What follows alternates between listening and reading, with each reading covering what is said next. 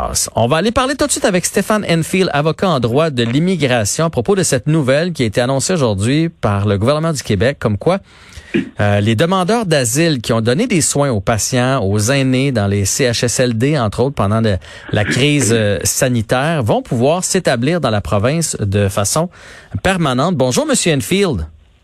Bonjour. Alors concrètement, qu'est-ce qui a été annoncé aujourd'hui? Ben, en fait, ce qui a été annoncé, c'est ce qu'on attendait déjà depuis plusieurs mois euh, de la part d'Ottawa, c'est-à-dire qu'on va régulariser euh, le statut des demandeurs d'asile qui ont agi comme euh, anges gardiens, c'est-à-dire qui ont travaillé soit comme préposés aux bénéficiaires, entre autres dans les CHSLD, dans les centres hospitaliers et dans les centres privés pour personnes âgées. C'est une mesure exceptionnelle. C'est pas quelque chose qu'on voit régulièrement. Est-ce que c'est même du jamais vu? Ben, c'est une mesure euh, d'exception. Euh, c'est pas un précédent. On, sait que dans le passé, euh, des programmes similaires avaient été instaurés euh, par le gouvernement libéral sous, sous Jean Chrétien, entre autres, pour régulariser le statut des, des Algériens. plusieurs Algériens étaient sans statut au Canada et impossible de les expulser vers leur pays d'origine. Donc, le ministre de l'immigration de l'époque avait instauré un programme justement pour permettre aux gens de soumettre des demandes de résidence permanente pour des considérations d'ordre humanitaire. Alors, c'est pas un précédent. Euh, ça s'est déjà fait. Maintenant, euh, on parle quand même d'une situation exceptionnelle. On parle d'une pandémie mondiale. Alors, je vois d'un très bon œil le fait qu'aujourd'hui, on puisse, euh, d'une certaine façon, enlever un fardeau supplémentaire sur les épaules de ces personnes qui étaient en attente d'un statut ou qui étaient en attente justement de savoir s'ils allaient pouvoir demeurer au Canada ou être expulsés. Alors, ils vont pouvoir soumettre cette demande. Mais d'ailleurs, expliquez-moi comment ça comment ça fonctionne. J'ai jamais fait affaire avec euh, l'immigration, mais dans le fond, ces gens-là étaient déjà ici. Donc, il y avait eu accès, il y avait une formation, j'imagine, pour se retrouver là, dans les CHSLD. Donc, leur cas était en attente, c'est ça? Oui, en fait, euh, le, le, programme vise principalement les demandeurs d'asile qui n'ont pas encore eu l'occasion d'être entendus par le tribunal de l'immigration sur cette demande de statut de réfugié au Canada.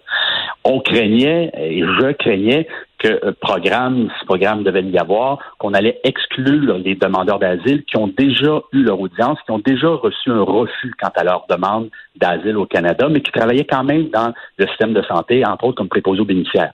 Le ministre, aujourd'hui, nous confirme que non seulement ceux qui sont en attente d'une audience, donc ils n'ont pas encore eu l'occasion d'expliquer les raisons pour lesquelles ils craignent de retourner dans leur pays d'origine devant le tribunal d'être entendus, mais ceux également qui ont vu leur demande être refusée dans les derniers mois et qu'ils étaient en attente d'être expulsés du Canada, ces gens-là, s'ils rencontrent les critères du programme, c'est-à-dire d'avoir soumis une demande avant le 13 mars, d'avoir travaillé dans le système de santé, entre autres comme préposé aux bien, ils pourront soumettre cette demande de résidence permanente pour des considérations d'ordre humanitaire.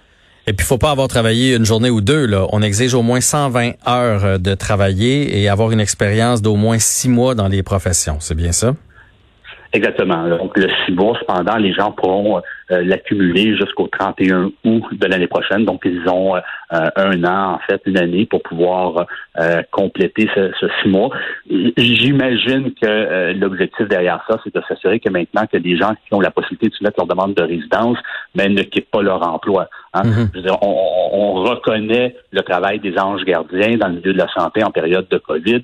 Euh, on a besoin de ces gens-là. Et, c'est la raison pour laquelle, moi, dès le départ, j'étais favorable à la régularisation de ces personnes parce que, bon, on entendait souvent le premier ministre du Québec dire qu'on a besoin de bras dans les CHSLP, on a de la difficulté à recruter du personnel. Alors, je me disais, ben, ces gens-là sont déjà là, travaillent. Ça serait un peu absurde que parce que leur demande d'asile a été rejetée, qu'on les expulse et qu'on perde cette main-d'œuvre-là. Ils sont déjà là. Alors, on va de l'avant et euh, c'est ainsi que ça va procéder, heureusement. J'imagine qu'on n'a pas un chiffre exact, là, mais est-ce que ça touche vraiment beaucoup, beaucoup de monde, cette, euh, cette mesure-là, où on parle de centaines, de milliers, de dizaines de milliers de personnes? Difficile à dire, mais euh, ce que j'ai pu comprendre, c'est qu'au Québec, il y aurait environ environ 1000 personnes, un, millier de personnes qui seraient qui seraient visées par par ce par ce programme. Euh, c'est sûr que le programme, bon, il n'est pas parfait parce que là, on parle de gens qui, travaillent comme préposés bénéficiaires, qui travaillent comme auxiliaires, qui travaillent directement au niveau des soins euh, aux bénéficiaires. Euh, certains auraient souhaité que le programme soit élargi à un plus grand nombre de personnes. On parlait entre autres des agents de sécurité, euh, du personnel d'entretien, des gens qui travaillaient dans le domaine de l'alimentation. Bon, il semblerait que le gouvernement fédéral, initialement, c'est ce qu'il souhaitait. Il souhaitait inclure ces gens-là. Il y a eu des discussions avec Québec. Le gouvernement à Ottawa voulait vraiment s'entendre sur un programme en collaboration avec Québec. Québec, semble-t-il, n'était pas très ouvert pour inclure l'ensemble de ces personnes. On s'est limité aux gens qui accordent des soins directs aux patients. Et, euh, initialement, ben, comme je vous le mentionnais, c'était d'ailleurs le souhait de bien des gens de pouvoir reconnaître le travail de ces gens-là. C'est ce qui est fait aujourd'hui. Je le dis, je le répète, le programme n'est pas parfait, mais quand même, il faut quand même euh, reconnaître ce qui est fait aujourd'hui et le saluer et il n'y avait rien qui obligeait les gouvernements de toute façon à créer ce programme-là. Ils l'ont fait, ben tant mieux, on pourra à ce moment-là même peut-être le bonifier éventuellement, mais au moins plusieurs personnes, plusieurs centaines de personnes auront l'occasion de soumettre leurs demandes de demeurer au Canada avec leur famille, faire même venir les enfants et les euh, conjoints conjoints qui étaient à l'extérieur du Canada. Donc toute cette famille-là va pouvoir maintenant être réunie. Oui, oui, puis écoutez, euh, il y a toujours des gens qui sont contre l'immigration, là, mais dans ce cas-ci, c'est des gens qui se sont salis les mains, qui ont fait des jobs qu'on voulait pas faire, qui sont allés donner un coup de main dans les zones, dans les zones chaudes. Alors, euh, ils ont, elles ont mérité grandement euh, qu'on les accueille chez nous. Mais de façon générale, pourquoi c'est toujours si compliqué lorsque vient le temps? Des gens qui veulent vraiment travailler puis s'intégrer dans le système, pourquoi c'est si difficile réussir à être résident?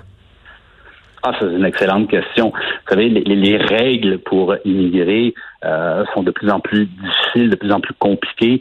Euh, on, restreint de plus en plus l'accessibilité, justement, et l'accès au territoire canadien et au territoire québécois. On l'a vu hein, au cours des, des, deux dernières années, les programmes qui ont été instaurés à Québec pour diminuer, entre autres, les seuils d'immigration.